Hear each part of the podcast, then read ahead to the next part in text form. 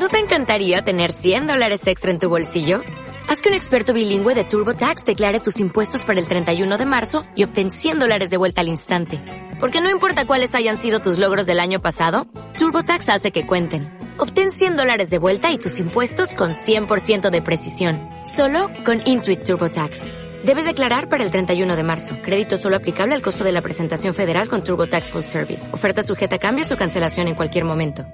Hacemos radio en Primordial FM 979.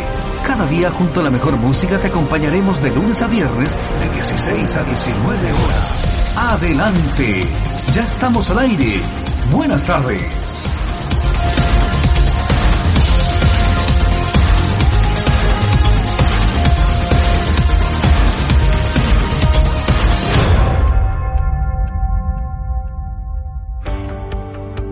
Partir de este momento damos comienzo a una conversación filosófica y participativa. Filosofía y algo más con los panelistas el profe Cristian López y el abogado Javier Tobar.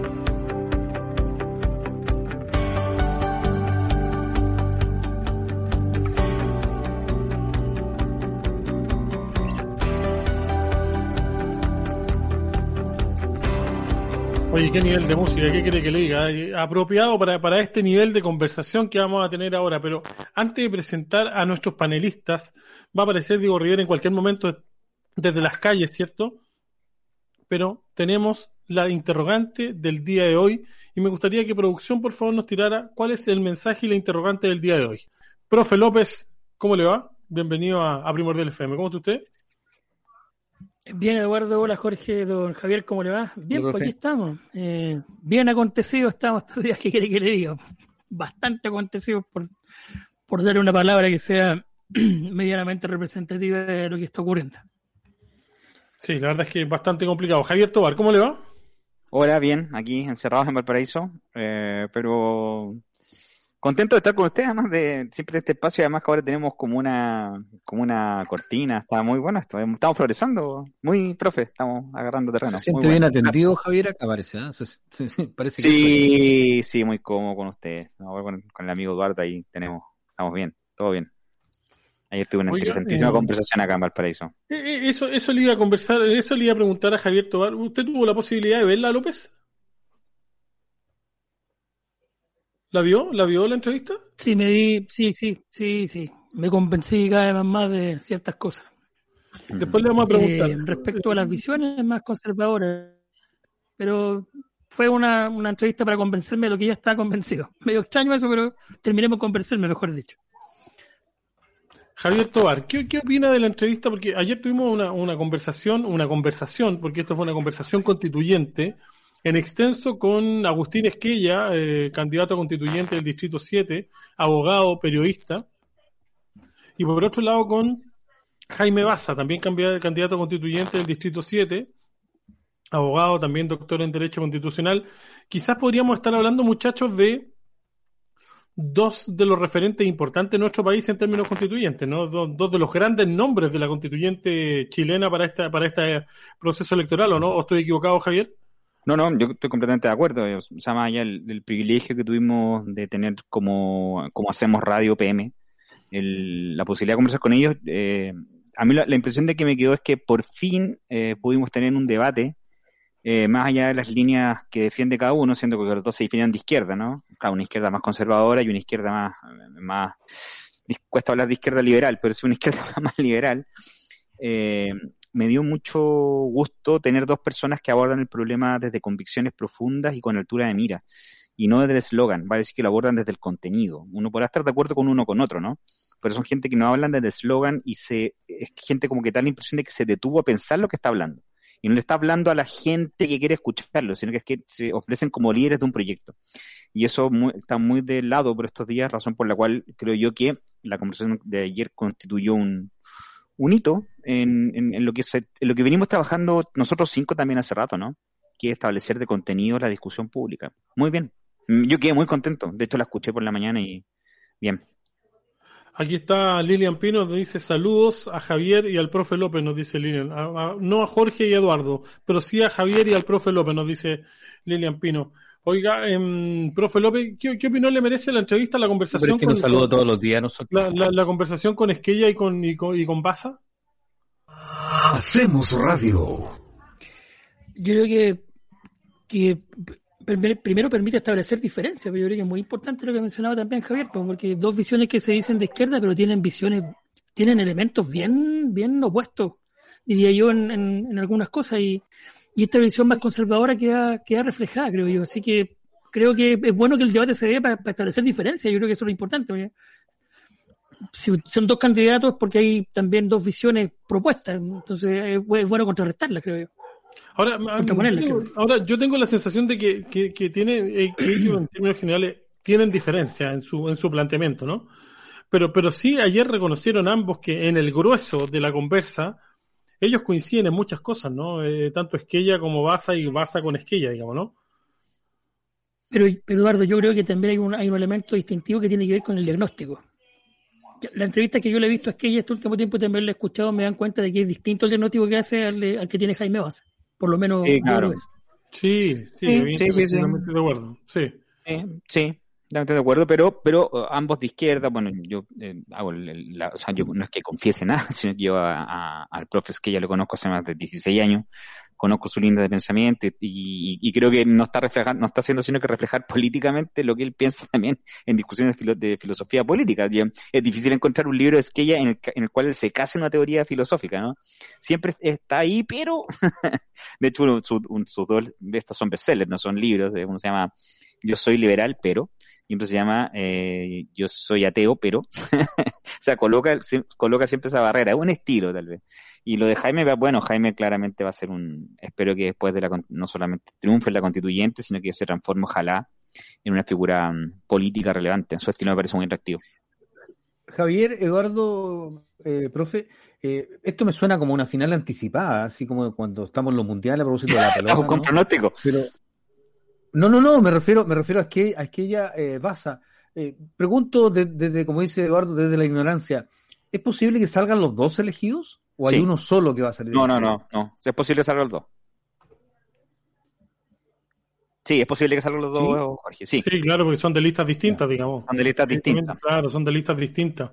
Entonces pueden evidentemente salir eh, electos los dos, digamos. Podrían fácil, no sé si fácilmente, pero o sea, probablemente podrían salir los dos electos, Una digamos. posibilidad.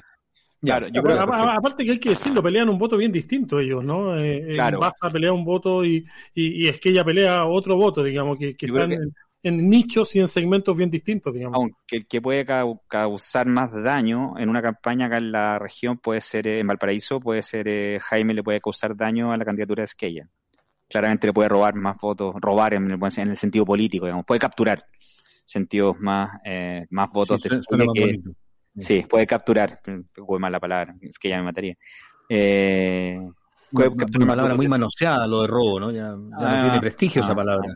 Además, después del piropo que me tiró ayer, en- en- no sé, no fue, no sé si fue en vivo o no, pero no, no me acuerdo cuándo estábamos. Un piropo, entonces yo no puedo tratar mal ni nada, ni, ni expresarme mal de, de Agustín. Ahí, por Oiga, culpa de Eduardo. ¿Por, por qué lo dice usted? Ah, No, no, o sea, yo simplemente... Usted se pone- usted se pone a hacer preguntas y no, pero, pero, pero- pero si veíamos que estaba Agustín ahí, estábamos esperando entrar a, a conversar, y yo lo primero que le pregunto, le dije, oiga Agustín, quiero... Este, este Dígame la dato- firme, le dicen. Dígame la este, firme. este- este es un dato freak, digamos, dígame la firme. ¿Cómo andaba el alumno Tobar? Le dije, lo primero que le dije. Pero, pero, ¿y ¿cómo ¿Iba o no iba a clase? Pero, pero tengo que preguntarle, y, y- pero oye, le puso la tremenda lo fianza, es que ella a Tobar, ¿ah? ¿qué quiere que le diga? Dijo que era un tremendo alumno, sí, de verdad. Yo, yo tengo la sensación de que es que ella le tiene un cariño importante a Javier Tobar, ¿ah? yo, yo de verdad que se lo digo. Ahora, eh, ahora yo, yo ayer noté un par de guiños de, de, de Esquella con Baza. ¿ah? Eh, Sí, que- sí. Particularmente de Agustín con, con Jaime. Sí, de Agustín con Jaime menos que Jaime con Agustín, digamos. ¿no? Claro, claramente. Eso hay que, hay que decirlo, ¿no? Claramente. Sí, Sí, sí, incluso, incluso le dijo, bueno, esta vez voy a hablar yo primero, pese a que es importante que, que, que, lo- que los viejos hablemos. eh, nunca es bueno que los viejos hablen antes que los jóvenes para no incidir en la... Ahora, yo creo bien difícil que mi opinión incida en lo que piensa Jaime, le dijo, así que evidentemente que puedo hablar antes por esta vez, le dijo. Muchachos, ¿les parece que, que, que nos pre- vamos con el Diego Rivera que está en las calles, pero antes de... nuestra producción nos va a plantear cuál va a ser la interrogante del día de hoy. Y me pregunto, ¿qué le pasa a Lupita? Esa es la interrogante del día de hoy. ¿Qué le pasa a Lupita? Después ustedes sabrán por qué esa es la interrogante del día de hoy. Diego, Diego, Diego Rivera en las calles. ¿En dónde se encuentra Panelista Inestable? ¿Cómo está? Estoy en el punto céntrico de Rancagua, en la plaza. Eh, veníamos a conversar con la gente, pero me he encontrado con dos candidaturas a constituyente a propósito de lo que ustedes estaban conversando allá del encuentro en la quinta región. Estoy con Damaris Abarca y está también eh, Sebastián Tobar. Dos candidaturas independientes, independiente en la lista del Frente Amplio eh, apruebo dignidad y eh, independiente, en la lista del pueblo. ¿Independiente de verdad o independiente de esa, de esa otra independiente?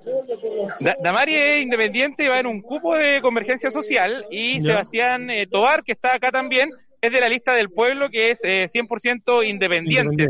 Quería, quería preguntarle a los dos cómo ven las medidas restrictivas y cómo esto podría afectar también las campañas, si se visualizan, como lo estábamos hablando también, en el bloque anterior si se deberían o no atrasar las elecciones. Estoy con Damaris acá, eh, estamos en directo para Primordial.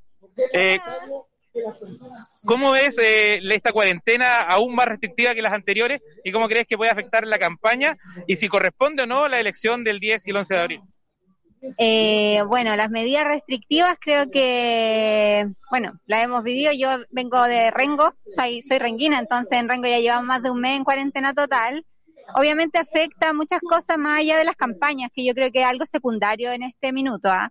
porque ahora, por ejemplo, las ferias no van a poder abrir, hemos escuchado estas famosas cosas, ¿no? De que pidamos por delivery, los feriantes esperan el fin de semana para poder trabajar. Menos mal que ahora se van a hacer los jueves y los viernes, dejo el dato además para la, para la gente de allá.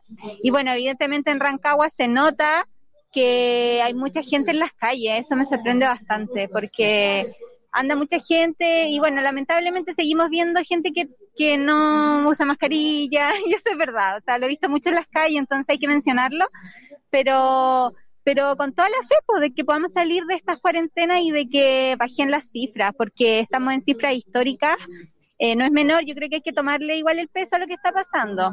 Y también me produce algo de extrañeza, así que justo sea este fin de semana cuando se conmemora el Día del Joven Combatiente, que nos manden a cuarentena, pero que se acabe luego, eh, porque es algo que ha dicho el gobierno, que iba a ser solo este fin de semana.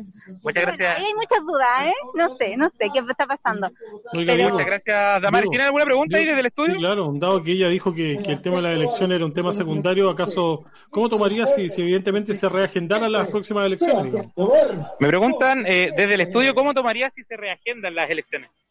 Mira, eso creo que me lo preguntaste recién, de cómo afectan nuestras candidaturas. Yo creo que las candidaturas que somos independientes y que hemos hecho todo con mucho esfuerzo, con mucho trabajo territorial, con poca aparición en los medios tradicionales porque no tenemos los recursos para pagar, creo que sufriríamos mucho menos que aquellos que han gastado millones y millones de pesos y que se darían cuenta que oh, queda más plazo para hacer campaña pero eh, he hablado de hecho con otras candidaturas independientes que dicen que probablemente no van a poder seguir adelante tampoco, eh, porque no tienen el tiempo ni los recursos, porque al final nosotros estamos invirtiendo tiempo que, que bueno, muchos trabajan en otras cosas y no han podido continuar con eso, entonces es complejo. En mi caso con mi hijo, por ejemplo, eh, las labores de cuidado la está asumiendo ahora mi mamá, entonces eh, es complejo todo lo que lo que pasa con eso. De todas maneras, yo que lo que he estado escuchando es que no, porque hay que cambiar ciertas leyes, entonces se puede demorar mucho y estamos muy encima de la elección, así que yo creo que no lo van a hacer, no lo van a cambiar. Por lo menos esa es mi percepción. Muchas gracias, Damaris, que esté muy bien. Esa es la percepción eh, de Damaris. Quiero acercarme para nuestro en nuestro medio siempre le damos espacio a las distintas candidaturas, entonces si tenemos a dos candidatos acá, no quiero eh, marcar preferencia. Estamos con Sebastián Tobar también, parte de la lista del pueblo. No sé si lo pueden bajar un poquito para poder conversar en directo con Sebastián ahora para Radio Primordial. Si podemos conversar. Están, están acá bajando el parlante porque estaba con su equipo Sebastián también, conversando con la gente acá en Rancagua. Eh, Sebastián, estamos en directo para Radio Primordial en este, en este minuto. Déjame cambiar acá la, la cámara. Que, que, la entrevista salga por la amplificación también, pues Diego, que salga por la amplificación la entrevista. sí, si pone el micrófono se va a escuchar y vamos a tener aquí una entrevista en vivo en, la plaza. Eh, Sebastián, ¿cómo ha sido tu candidatura y cómo ves que se va a ver afectada producto de estas restricciones ahora con la cuarentena más estricta que hemos tenido durante la pandemia? Bueno, eh, bueno, eh, hemos estado aquí en la plaza desde, hace un tiempo ya y esperemos ya, eh, eh, ¿cómo te digo? Eh, poder eh, desembarcar lo más posible, ya que se viene la cuarentena. Eh, trataremos de hacer eh, eh, transmisiones en Facebook, eh, llegar por las redes sociales a la gente. ¿No, ¿No vas a salir en terreno durante, durante la cuarentena a pesar del permiso para la campaña? Sí, estamos tratando de ver cómo podemos salir y abarcar las comunas con mayor frecuencia posible. ¿Y cómo ha sido la recepción eh, de la gente, no solamente ahora, sino que durante toda la campaña, para la lista del pueblo, que es de las listas que son 100% independientes? Estamos bien recibidos por la gente, hemos tenido bastante buena recepción de, parte de ellos. Muchas gracias, Sebastián. Que esté muy bien. Gracias. Eh, esa, esa es la sensación. Eh, no me veo. ahora me voy a ver y con esto me, me despido. El, la sensación entre las distintas candidaturas con las que he podido hablar es que claramente el tema electoral es eh, secundario. Lo importante es eh, el tema sanitario hoy en día y la crisis en la que estamos envueltos con uno de los momentos más críticos de la pandemia eh, de, de, todo lo que va desde el año pasado, eh, pero también, como decía Damaris, la modificación a estas alturas podría ser complejo y además sería una nueva prolongación para los alcaldes y concejales. Ese sería el reporte acá desde la plaza. Un gusto compartir en la semana con el profe López y con Javier eh, al aire. Así que un abrazo, que tengan un muy buen bloque. Perfecto, panelista inestable. Gracias por el contacto. Dos móviles el día de hoy, así que a descansar, a cuidarse y bueno, usted sabe lo que pasa, que anda mucha gente en la calle, así que lávese las manitos, ahí la mascarilla sin sacársela y sin mucho contacto ahí cerquita. Así que cuídese mucho. Gracias. ¿Sabe, ¿Sabe, la sensación? Con esto me voy. Es como esa sensación de, de, fin de año previo a una Navidad o previo al 18. Así, esa es la sensación a nivel de taco y de gente circulando por las calles. Que esté muy bien. Chau, chau. Gracias. Listo. Mucha la gente ahí que evidentemente está. Así que, bueno, vamos a ver qué es lo que pasa. Muchachos, eh, ¿Cuál es el tema de hoy? Evidentemente ahí estábamos con Diego de las calles. Eh, ah, mm, tenemos un, tremendo tema para el día de hoy, pero, pero, pero a mí me gustaría, de igual manera, así como le preguntamos a la candidata, antes de nos quedan tres minutitos para irnos a la pausa. Eh, ¿Cuál es tu sensación, Cristian López, de, de, que se esté hablando que también podrían suspenderse las elecciones? ¿Qué te parece a ti esa opción, personalmente? Mira, Eduardo, eh, hoy día en la mañana estuve viendo unos artículos eh, de Europa respecto al COVID. Nosotros estamos atrasados como cinco, como cinco meses o seis meses respecto a lo que está ocurriendo allá. Y sería interesante poner atención, porque mira, lo de la elección, tú puedes modificarlo un par de meses, un par de días, pero si no está pensado en el trasfondo de lo que la evolución de la pandemia no va a tener ningún, no va a tener ningún sentido. Entonces, eh, la cambio de fecha de la pandemia como una cuestión de reacción aparente por lo que está ocurriendo ahora, no tendría ninguna finalidad si no se observa la evolución de la pandemia en un par de meses más. Entonces, eh, no lo podemos, por la, por la actual situación, perfecto, se puede cambiar. Pero si no cambia lo que va a pasar en un mes o dos meses más, y no cambian la, la forma de enfrentar la pandemia en muchos sentidos, desde la, desde autoridad hasta la responsabilidad de las personas, va a ser un soberano salvo la bandera. Esa es mi opinión, por lo menos. Javier Tobar. Sí, efectivamente, cuando, cuando se elaboró el, el, título de, lo que vamos a hablar hoy día, se tuvo a la vista esto, precisamente, eh, tanto no solamente de, de, la, de la definición del Estado, sino de la actitud de las propias personas frente a las medidas que el gobierno, independiente del Estado, ¿no? Eh, adopta. Y, y, el profe López le, da una, en el clavo porque, por ejemplo, recién hoy día en, en Inglaterra, hoy, hoy, 23 de eh, marzo, 90 días después de que se aplicó la medida por Boris Johnson del cierre total, vale decir, cerró Inglaterra. Eh, claro, cerró Inglaterra, pero al día siguiente las personas con menos recursos tenían 2.000 o 2.500 euros en sus cuentas directas. No había que pasar por políticas, ni ir al banco, ni el banco estaba nada. Se transfirió al día, se la el 23 de, abril y el, perdón, el 24, el 23 de marzo, el 24 de marzo tenía la plata en sus cuentas. Y estuvo cerrado Inglaterra 15 días. Cerrado. No había gente en las calles. Ni permiso para arriba, ni para abajo, ni nada. Entonces, eh, y hoy día, 90 días después de esa medida, los contagios bajan. 90 días después. Entonces lo que dice el profe López es clave, o sea, si no nos ponemos de acuerdo ahora, la elección va a ser una, una, una parte de la retórica, ¿no? Y eso es lo grave. Aquí Agustín Lepe nos dice las elecciones no se van a aplazar. Es más, el endurecimiento de las cuarentenas es precisamente para garantizar las elecciones. No es por un sentido de cuidar a la ciudadanía.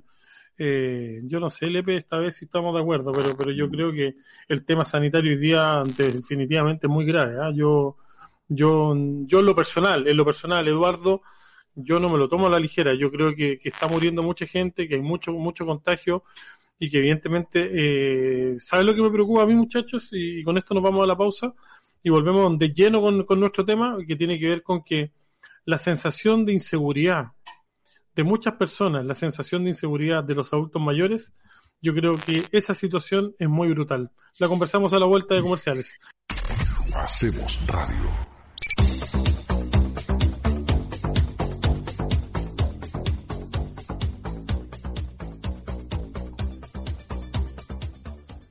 Ya estamos de vuelta en la 97.9, estamos de vuelta en el Hacemos Radio. Oye, antes de partir en nuestro segundo bloque, mencionar que eh, se está realizando la campaña de venta de bonos para, para la Toti, que está enfermita de leucemia en un hospital grave, muy grave en la ciudad de Concepción. Rancagüina fue derivada a Concepción producto por el tema de las camas, ¿no? Por el tema también de la pandemia y está con una leucemia extremadamente aguda y grave. Es por eso que eh, sus amigos están realizando una venta de bonos con premios, con todo. Y si usted quiere comprar, esto se hace vía transferencia a, la cuenta RUT 15992-128, 15992-128. Si le pide el RUT, evidentemente es con guion K a nombre de Natalie Quiroz. Deben enviar el comprobante al número más 569 85 66 73 64 más 569 85 66 73 64 para reenviar los bonos de vuelta y puedan participar en, esta cruzada solidaria, ¿no? Que evidentemente todos estamos ahí pendientes de, de, que pueda salir bien, pero la situación es muy, muy compleja. Profe López, el tema de hoy para filosofía y algo más. Vamos con el titular. Difícil el tema. Yo, el título, el título ya en sí es, es complejo. solidaridad en tiempos de egoísmo, Eduardo. Em, a propósito de lo que nos está ocurriendo ahora y a propósito de cómo las personas y cómo las instituciones enfrentan una situación de esta naturaleza. Lo más llamativo de esto es que cuando tú te empiezas a hablar de solidaridad te vas a encontrar, yo recomiendo, voy a recomendar de ahí un par de textos que encontré eh, al respecto. Eh, te vas a encontrar con la solidaridad como un principio, como un valor, como una, como, como un elemento casi natural del ser humano, referido incluso a las necesidades. Hay, hay toda una lectura que uno puede hacer al respecto. Pero lo más importante de la solidaridad que deberíamos eh, sentarnos en la discusión de hoy día o cómo la gente la va a abordar en su casa tiene que ver justamente que es un valor que refiere a una relación con un otro es el elemento más importante respecto a la solidaridad, más allá de las teorizaciones respecto, incluso leyendo un artículo hoy día en la mañana respecto a, la organización del Estado, porque incluso se habla del principio de, solidaridad, la forma en cómo se organiza un, Estado respecto de las regiones y cómo solidarizan respecto a los recursos y todo ese tipo de cosas. Pero, pero en este caso, eh, para mí resulta muy, muy, muy importante que centremos la conversación sobre todo en el tema de la preocupación por el otro, como yo entiendo el otro en su contexto y en sus necesidades también. Porque el concepto de, yo lo primero que, me gustaría decir también es que no quiero demonizar a aquella persona que piensa que un individuo es importante. Los individuos son muy importantes. Yo me preocupo de mí, por cierto, que debo preocuparme por mí. Pero la solidaridad está referida a, una, a, la forma en cómo yo soy capaz de entender de qué forma yo puedo afectar a otro. Hacemos radio. Es un elemento de consideración muy importante. De qué forma yo afecto a un otro que tiene un contexto distinto al mío y la importancia que yo le doy justamente a ese contexto y a ese otro que está presente. Entonces, eh, esta, esta discusión eterna que hemos tenido respecto a la forma en cómo la autoridad han comunicado, que ha sido pésimo a mi juicio, ¿no es cierto? No, exime responsabilidad a las personas que de una u otra forma no son capaces de sensibilizar respecto a lo que está ocurriendo. Pero, y ojo con esto, ¿verdad? Y ojo con esto, ¿verdad? Yo sé que son, porque hablamos de un millón de permisos de vacaciones, perfecto. Pero yo voy a insistir que esos pocos, o muy pocos, o grandes, como la gente quiere considerar, van a afectar a otros. Van a afectar a otros. Sí, pero ¿qué pasa la, cuando... la, pregunta que uno. Dime, Eduardo. ¿Qué pasa cuando em, a través de, de, esa mala señal, de esa mala comunicación del gobierno, que nosotros hemos sido extremadamente críticos, ¿cierto? Y yo en lo particular he sido muy crítico pero por otro lado yo no me pierdo, ¿cierto? Y también debo decir que, que como ciudadano, porque debo decirlo, hay muchos que se pierden en esto, en el, en, el discurso de que la autoridad lo hace todo mal y nosotros somos, las, víctimas, ¿no? Pero también nosotros, eh, eh, en este egoísmo en el cual estamos insertos, en este individualismo, en esta inmediatez, que son muchos los conceptos asociados, también debemos decir que también tenemos algo de responsabilidad nosotros como ciudadanos, ¿no? Cuando, cuando nosotros vamos al asado con los amigos y sabemos que no podemos ir, eh, somos responsables nosotros y no la autoridad, ¿no? Independiente de que la autoridad está haciendo bien o mal la pega, ¿no? Sí, Eduardo, pero... Estamos, pero estamos de acuerdo en eso. sí, estamos, de acuerdo. Pero estamos de acuerdo, aunque yo creo que hay una parte ahí que yo puedo, tengo un matiz, porque si tengo un 30% de personas que trabajan de manera informal en Chile, que no tienen ningún seguro de ningún punto de vista posible que les asegure algo, ¿qué, hacemos con el 70%? ¿Qué hace sin, sin ningún tipo de apoyo o respaldo? Cojo, que, ojo, hace, un rato se lo dijimos a la, a, la, a, la, gente de la Cámara Chilena de la Construcción en, conversación, que cómo lo hacíamos con, con la informalidad de, de, mucho, de, de, muchos ámbitos. 30%, 30%, ojo.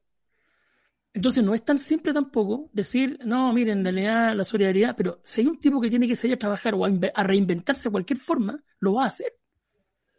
Más allá de las condiciones, ya sabemos lo que pasó la otra vez cuando se hizo el diagnóstico de que no se sabía sobre el hacinamiento, ya esos temas está para mí hiper, hiper zanjado.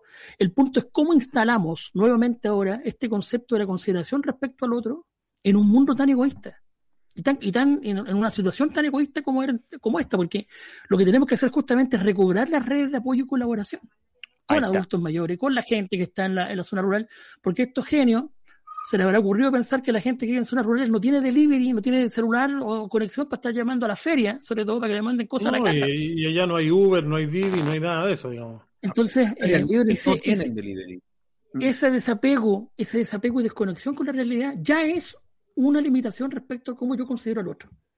Y es una voz oficial, ojo. Entonces, lo que tenemos que hacer ahora, lo que a mí me importaría que la gente quedara en este programa hoy día, yo espero que Javier también esté de acuerdo, y Jorge y tú también, es que tenemos que hacer un llamado a que la gente recobre este sentimiento de solidaridad respecto a la consideración y al contexto que está al lado. Esa es la tarea otra. Ahora, tenemos, tenemos que luchar contra esta inmediatez de que en realidad yo quiero salir, la salud mental, y todo lo que se quiera. Pero hay, hay un elemento que es muy, muy, muy importante que tiene que ver con la forma en como yo, sentado aquí y en mi casa escuchando este programa, soy capaz de entender las necesidades que tiene mi vecino y si soy sobre todo capaz de empatizar con aquellas que son mucho más graves que las mías. ¿Qué pasa cuando uno ve que el vecino es irresponsable? Eh, primero conversa con él y después lo denunciará, ¿no? Pero bueno, a ver, es, que eso, mira. o, la mayoría nos hacemos los locos. No, no, no, no, no. No, no, te no yo creo que no, Eduardo. No, no, no, no, no, ya no. Mira, a ver, eh, o sea, yo, a ver, bah, deja ordenarme. Eh, en principio, o sea, no en principio, estoy de acuerdo en todo el principio, eso sí, en todo el principio que sugiere, eh, que sugiere, que sugiere el, el, profe López. Pero, yo creo que, o sea, no, pero, yo, yo creo que habría que agregarle un tema que es clave, porque son dos puntos de análisis, ¿no? Vale decir, ¿qué sistema tenemos? Yo he pensado eh, en estos días eh, ¿qué, habrá, qué, habrá pasado por la mente de los genios que idearon este sistema eh, constitucional, ¿no? Que es un sistema constitucional del cual hoy día estamos ya viendo sus estertores, ¿no? Espero. pero con cero sentido de la comunidad. Cero. Cero. lo que se privilegió en ese momento, hace 30, 40 años, 80, hace 40 y 2021, 51 años atrás, eh, lo que se privilegió en ese momento fue claramente la famosa libertad del individuo, ¿no? Marginando absolutamente el sentido de comunidad. Y cuando tú marginas el sentido de comunidad, tienes necesariamente sociedades poco solidarias es, es, van de la mano, ¿no? Y esto es una cuestión que se ha, se ha, estudiado, se ha escrito no solamente desde el año desde el año 1980, sino que previamente, ¿no? Los grandes sueños latinoamericanos, ¿no es verdad? El gran sueño de Allende, si lo analizamos sin perjuicios partidarios, era un sueño más bien comunitario, ¿no? Pero claro, que había que prohibir, había que volver al famoso cuento de la propiedad privada y todo lo que atraviesa el sistema económico chileno, ¿no? Que es un sistema netamente individualista. Entonces, cuando tú eh, socavas ese, ese tema, desde el punto de la filosofía política, destruyes el Estado. Porque ya, claro, la gente dice que quiero que el Estado me ayude. ¿Y ahí qué es lo que es el Estado? Bueno, el Estado no es sino la sumatoria de todas nuestras voluntades políticas, ¿no? Eh, Y tú sabes que para esa que... es la teoría. Esa es la teoría, ¿no? esa, esa es la teoría. Pero el tema está, a ver, ¿cómo está hecho o construido el sistema de pago del pago de impuestos en Chile? Eso desde el punto de vista filosófico es un, es un sistema impositivo completamente desigual, completamente desigual. Fíjate que el impuesto por el cual más se recauda en Chile es el IVA, el impuesto al valor agregado. Y el impuesto al valor agregado es un impuesto regresivo. ¿Qué quiere decir tan fácil? Que es un impuesto que se aplica a todo el mundo, de capitán a página. Cuando tú vas a comprar una bebida al supermercado, estás pagando IVA. Y, o, o, bienes inelásticos, el agua, por ejemplo. Cuando tú vas a comprarte una botella de agua al supermercado, estás, estás, pagando IVA. Y el IVA lo, lo pagamos todo. Uh -huh. Y es, el, IVA, el IVA es el que más recauda, ¿no es verdad? Estamos, no estoy hablando de los grandes impuestos, el impuesto a los ricos, etcétera. Entonces, cuando tú tienes construir un sistema social, político, eh, desarraigado a las comunidades, eh, y, y, que corrompe el sentido de la comunidad, y tiene un sistema impositivo que castiga a todos por igual, eh, el el, la palabra comunidad se te va un poco a la punta del cerro y eh, te quedas con la sociedad que tenemos, que es una sociedad completamente individualista, ¿vale? Decir, entonces por eso es tan importante la votación del 10 y el 11.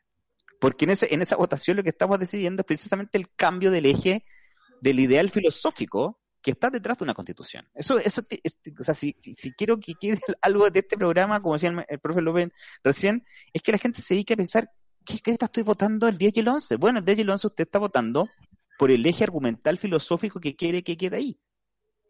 Queremos una, yo quiero que mi hija, que hoy día tiene 3 años, que anda jugueteando por ahí si se escucha, cuando ella tenga mi edad, 45 años, sea partidaria de una comunidad, que, que, que la solidaridad sea una vez al año por la Teletón, que sea solidaria permanentemente. No, pues yo quiero que sea solidaria permanentemente, que participe son justas de vecinos, que tenga sentido de comunidad, hombre. Si eso es lo que sonáis a la punta, a, cualquier parte. Y eso lo instauraron cuatro, cuatro sujetos encabezados por Jome Guzmán y compañía de una comisión. Eso no puede ser, no puede volver a pasar. Entonces, hoy día todos queremos ser solidarios, pero ¿somos realmente solidarios? Esa es la pregunta que yo me hago. No, eso parece que hablé mucho, pero eso Jorge, era. Jorge Loyola, usted que estaba levantando el dedito ahí, ¿no? Sí, eh, estoy de acuerdo con Javier en, en, en, hartas cosas, pero sabes que yo me iría más atrás de lo que Javier, eh, yo sería más, más profundo todavía, porque si este tema de la, de la, del egoísmo, de la solidaridad y de la no empatía con las personas eh, viene de bastante más atrás, por ejemplo, sí, y probablemente claro. más atrás de lo que yo voy a indicar, pero me voy a acordar de una, de una cosa, de un detalle y de una época. Cuando se toma la decisión, por ejemplo, de instalar, eh, por ejemplo, hablábamos el otro día, la refinería de NAP, la fundición claro. en ventanas, las generadoras eléctricas en ventanas, eh, la generadora, la termoeléctrica en mejillones, etcétera, etcétera. Me refiero a las zonas de sacrificio. Uh -huh, Cuando uh -huh. se toma una decisión como esa, en ese minuto, ¿y dónde instalamos esto? Necesitamos esto. Pues, instálalo ahí. Pues. Pero como, pero dale nomás, instálalo. ¿De ahí que vive alguien que, que, tenga que ver contigo? ¿Vive, vive alguien famoso? ¿Algo con, con, apellido de varias R o, o extranjero? No, no vive nadie. Ya, bueno, zona de y ahí se, en ese minuto seguramente no le, no le decían zona de sacrificio, le decían no. de otra forma. Pero eso ocurrió, por ejemplo, si hablamos de Huasco, ponte tú, o de ventanas, porque estamos hablando de 60 años atrás, o mucho más incluso, pues son, hoy día las están cerrando, pero se generó en esa época una, una falta de, de empatía y de importarles re poco quienes vivían ahí en el patio trasero de allá de, eh, de la quinta región. La quinta región, ejemplo, sí específicamente, ¿verdad? Hablando de Concón, Ventanas, Quintero o de un poquitito Puchuncaví. más allá, eh, Puchuncaví, ¿no? Claro. Entonces, ahí creo que hay, hay, una, hay algo que hasta el día de hoy, que no tiene que ver con los Piñera, que no tiene que ver con los, con, eh, con los Guzmán, tiene que ver con una cosa bastante, creo yo, más profunda que eso, y que instaló un sistema que es egoísta, que no es solidario porque de repente el gobierno le dice, vamos a hablar con los empresarios para pedirles más solidaridad, para no, pedirles que se pongan la mano en el... Pero imagínate, ¿cómo? ¿A, a, quién, ¿A, quién, le estáis pidiendo que sea solidario y a quién le estáis pidiendo que sea generoso? Entonces creo yo, y, y con esto cierro para que lo puedan desarrollar si es que les parece, eh, creo yo que en términos de solidaridad no nos basta con la Teletón, que ya está en otro, en otro, en otra esfera a esta altura, ¿no es cierto? Que ya no nos queda prácticamente, probablemente ya no, no volvamos a verla como era. Entonces creo que ahí hay, hay todo un tema que viene de bastante más atrás. ¿Sabes, Jorge, que si, si llegamos más atrás, vamos a partir por un elemento que, claro. que filosóficamente es bien, es claro. bien, es una pregunta bien simple, pero muy profunda, y yo espero que la gente se la haga la pregunta. eso entiende al ser humano de una forma. Si yo entiendo al ser humano como un ser eminentemente social, no solamente porque se comunique, ¿no es cierto? Que en la eterna, la eterna como limitación de la, de la definición, yo voy a entender al ser humano como un, ser social y planteo la solidaridad, la solidaridad como un deber positivo, ahí me va a entender Javier, o simplemente, o simplemente lo entiendo como una, como una necesidad del otro, eh, que, de la cual no me, no me tengo por qué hacer cargo, porque a fin de cuentas es voluntario ser solidario. Y esa, y esa discusión es súper importante tenerla, porque, porque si yo asumo esta voluntariedad respecto a la organización, en realidad, gratuito, además, profe, ¿no? ser, solidario es gratuito. Y mira, y a, raíz de la, ¿cómo nace esta conversación? ¿Cómo nace esta, esta, este debate hoy día? Pero, esta, conversación? Pero, está muy vinculado con el individualismo, ¿no? Evidentemente que el día de hoy está muy vinculado claro, eso. Claro. Y la conversación nace justamente cuando, a, raíz de un diálogo, eh, Javier me dice, ¿qué pasa, Cristian, cuando yo le digo a otra persona, eh, llegaste a tu casa, entonces yo me quedo tranquilo? claro. en realidad la preocupación no era el otro, puedo decir yo, que en realidad yo esté tranquilo. O incluso en, en cosas mucho más cotidianas, pero incluso podemos llegar a preguntarnos si realmente existen las acciones gratuitas. La, gratuidad absoluta existe, existe o yo siempre, todas las cosas están pensadas en mí. Entonces la, discusión profunda respecto a si yo considero la solidaridad como una propiedad natural del ser humano y me debo hacer cargo de eso, obviamente que es mucho más complejo cuando tenemos un sistema que prioriza el mensaje individual. De hecho, hay, yo te recuerdo, yo hay cosas que no logro entender todavía, pero recuerdo la crisis de Aysén, el famoso tu problema es mi problema, y yo no entendía cuando la gente escribía, por ejemplo, que ¿cómo te fuiste a vivir allá? Nadie te mandó a vivir allá. Eso, es como no, ni, siquiera plantarse en lo más mínimo en los zapatos de la persona que tiene una necesidad. Y ojo, ¿eh? que hay ciertos eslogans publicitarios que son altamente eh, decidores a mi juicio al respecto. Uno que, uno que está por ahí que dice haz todo, haz nada, cuando en realidad es como una cuestión súper, súper licuada, pero en realidad tiene que ver con eso. Está, está dirigido netamente a, la satisfacción eh, inmediata del individuo y eso le permite tener expectativas cortas. Y cuando las expectativas son cortas culturalmente, socialmente, para una sociedad, obviamente que te vas a ir quedando lo más pequeño. Lo más pequeño puede ser tú nomás. Entonces, claro, probablemente, no, no sé si asumir que hace 60 años atrás no había una visión de Estado respecto a las cosas, ¿no? No me atrevería a ser tan, tan, tan tajante en eso. Pero, sí probablemente hoy día me podría preguntar yo si existe conciencia, y tenemos tanta conciencia de las cosas que, ocurren y que pueden llegar a ocurrir, ¿tenemos esa voluntad de ser solidarios con el otro o vamos a estar pidiendo favores? Que el presidente le va a pedir un favor a la gente de ISAPRES que no suba los planes, ¿le va a pedir un favor? ¿De qué estamos hablando? eso, esa lectura es, absolutamente fuera de un, de un contexto, como decía Javier, yo estoy destruyendo las redes. O sea, a fin de cuentas, lo que importa es un individuo que ver cómo lo solucionamos el tema, pero cuando viene al revés, es decir, cuando la gente se organiza, porque ya tiene una costumbre, digamos, de trabajar de esa forma colaborativamente, tú empiezas a construir de otra forma. Y lo que yo esperaría, que incluso pasa en educación, ¿por qué se insiste mucho en el trabajo colaborativo? Porque tengo que ser capaz yo de trabajar con un otro que es distinto a mí, aceptarlo y construir en conjunto. Hacemos radio. Oiga, pero, pero, si seguimos centrados en una educación centrada como en premios individuales, el asunto no va a cambiar de, de muchas formas. Pero López, esto, esto, esto, lo centramos en. Aquí, aquí hay dos formas de centrar esta conversa, ¿no? Y, la primera tiene que ver con lo que usted decía, que, el presidente de la República le está pidiendo un favor a los empresarios o a los dueños de la ISAPRES que no suban los planes de la ISAPRES, primero que todo. Y también nos podemos centrar en, otra línea que va por, la, por, por, por, nuestra vereda, digamos, por la vereda de los ciudadanos, digamos, en los cuales evidentemente en los cuales nos hagan el llamado a ser colaborativo, a ser colaboradores, como usted lo quiera utilizar, y básicamente a contribuir eh, eh, con la necesidad de quienes más nos necesitan, valga la redundancia, ¿no? Eh, sobre todo, por ejemplo, en, esta, en, estas etapas de cuarentena, en, el, la cual vamos a tener aproximadamente 14 millones de chilenos en cuarentena, y decir, bueno, ¿quién necesita efectivamente que yo le ayude? ¿Quién necesita efectivamente que yo le dé una mano? ¿O, quién necesita que yo le traiga pan el día de hoy? Eh, eh, ¿Todos los chilenos tenemos esa, eh, esa visión o evidentemente o hay un alto porcentaje de chilenos que hoy día, evidentemente, si ellos tienen para comer, que el resto va lo mismo? yo, soy, optimista, Eduardo. Yo soy ¿Ah? optimista en eso. Creo que, yo soy optimista mire, mire, mire, que, mire que a mí me ha tocado vivirla esa. A mí me ha tocado vivirla esa que, que, que, hay, que he conocido personas que evidentemente si ellos tienen para comer, que el resto va lo mismo. Es que hay una, hay una encuesta, hay una encuesta la, de la ONU, particularmente la, de una secretaría de la ONU, del, creo que es la, para el tema del desarrollo, que es, tremenda, es, tremendamente decidora, eh, que es reciente, del 2018, reciente para datos eh, de análisis, ¿no? Que dice que el 86% de la gente entre 30 y 50 años se considera solidaria. 86%. Y a la pregunta en contra de cuánto de ese 86% estaría dispuesto a pagar de la ONU, no estoy diciendo de Chile, también si son Chile, por cierto, y cuánto de esa gente estaría dispuesto a aumentar, eh, perdón, en dejar de ganar un 7% para financiar un impuesto colectivo para ir en ayuda de los países más necesitados, estamos hablando del tercer mundo, eh, creo que el 58% está en contra.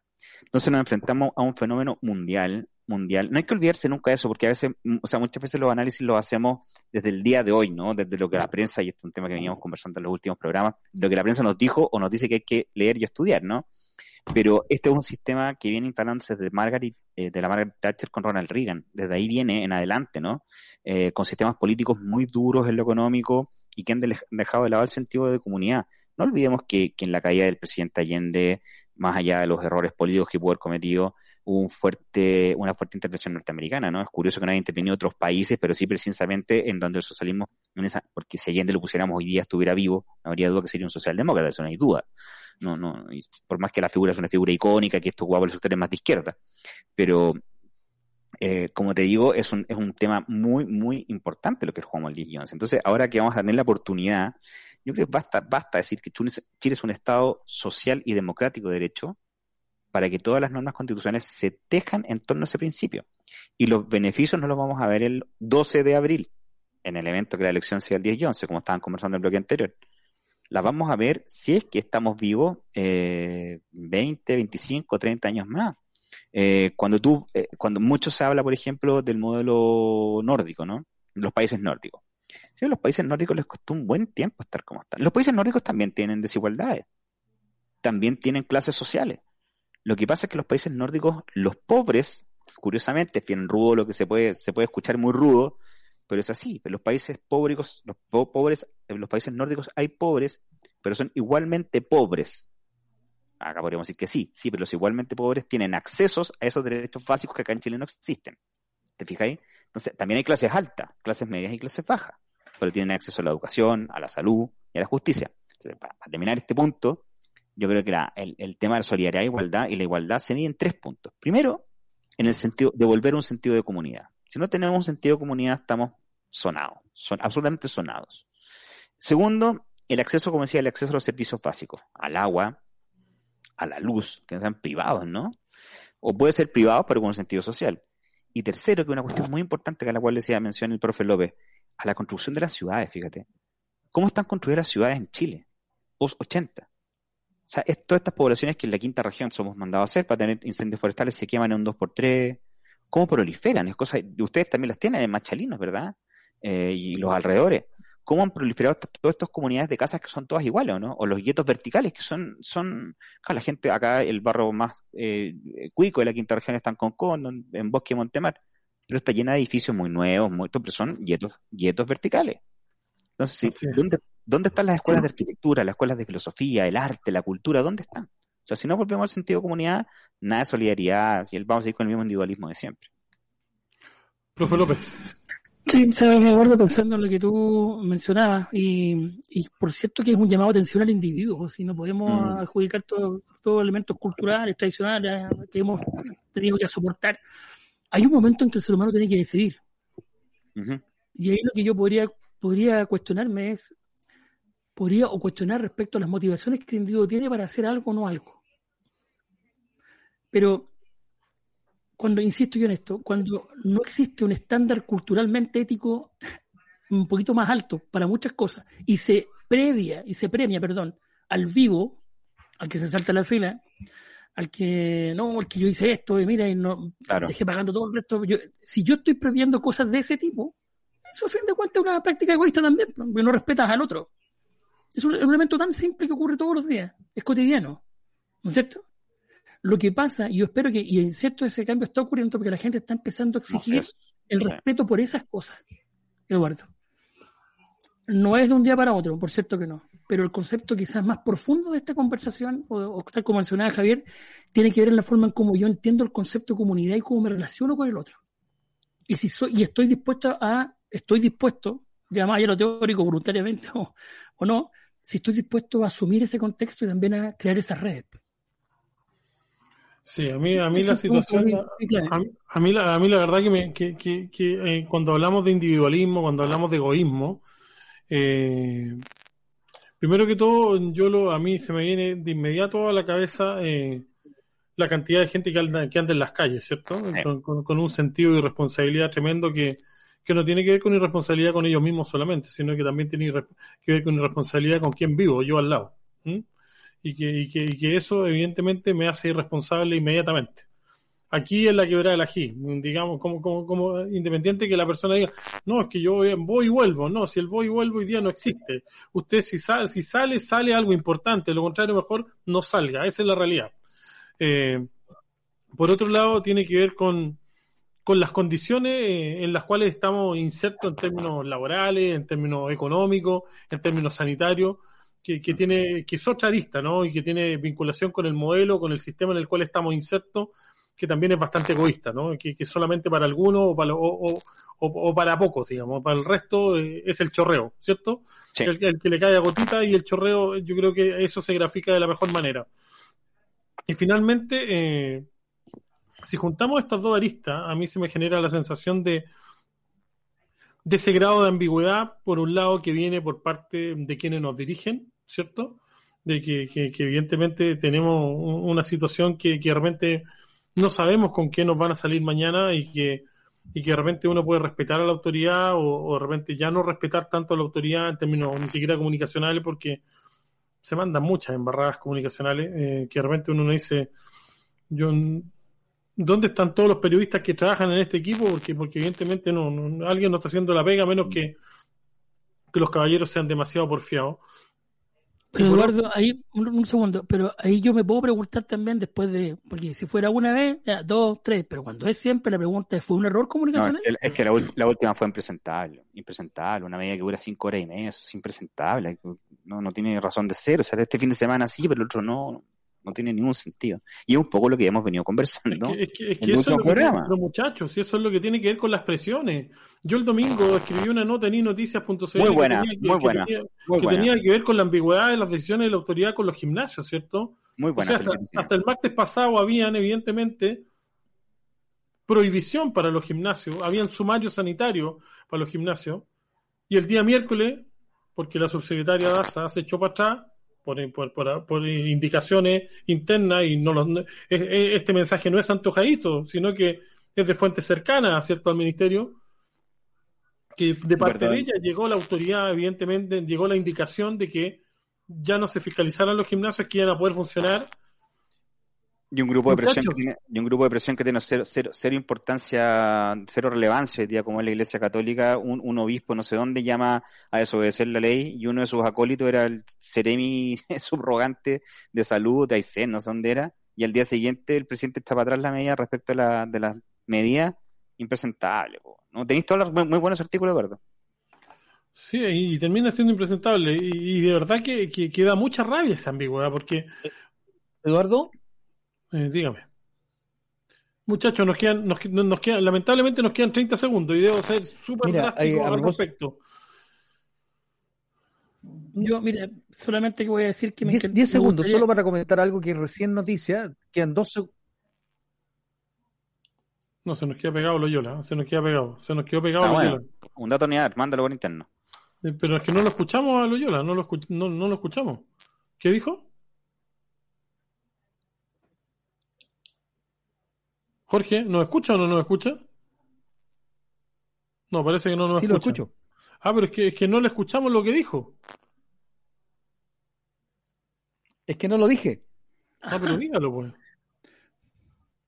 Porque estaba el profe López. Mira, ocurre lo siguiente. Se acaba de ingresar el, el sexto proyecto a propósito del retiro del 10%. Y tiene una, una entre comillas, eh, chispeza.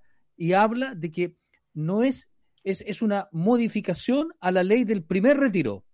Por lo tanto, no podría ser declarado inconstitucional. No, bueno, el profe ya y Javier y Eduardo también ya lo entendieron. Este fue presentado por, por, por, por el PPD, diputados del PPD, el Partido Humanista y, por supuesto, Pamela Giles.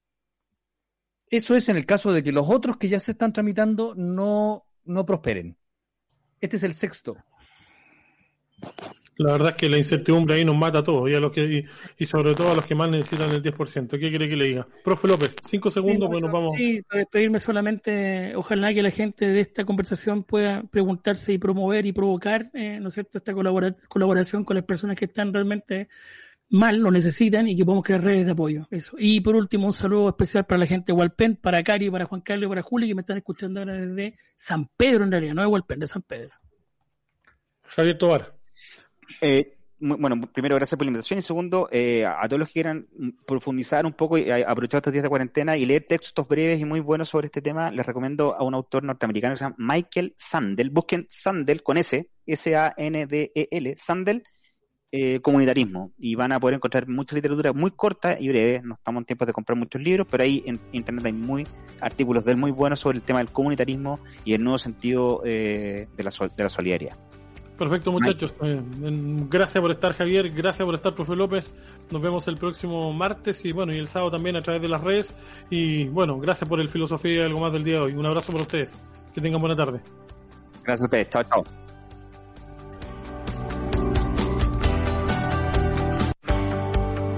Los dejamos invitados a seguir conversando de los temas que más te importan. Filosofía y algo más. Nos vemos el próximo martes en Hacemos Radio en la 979 Primordial FM.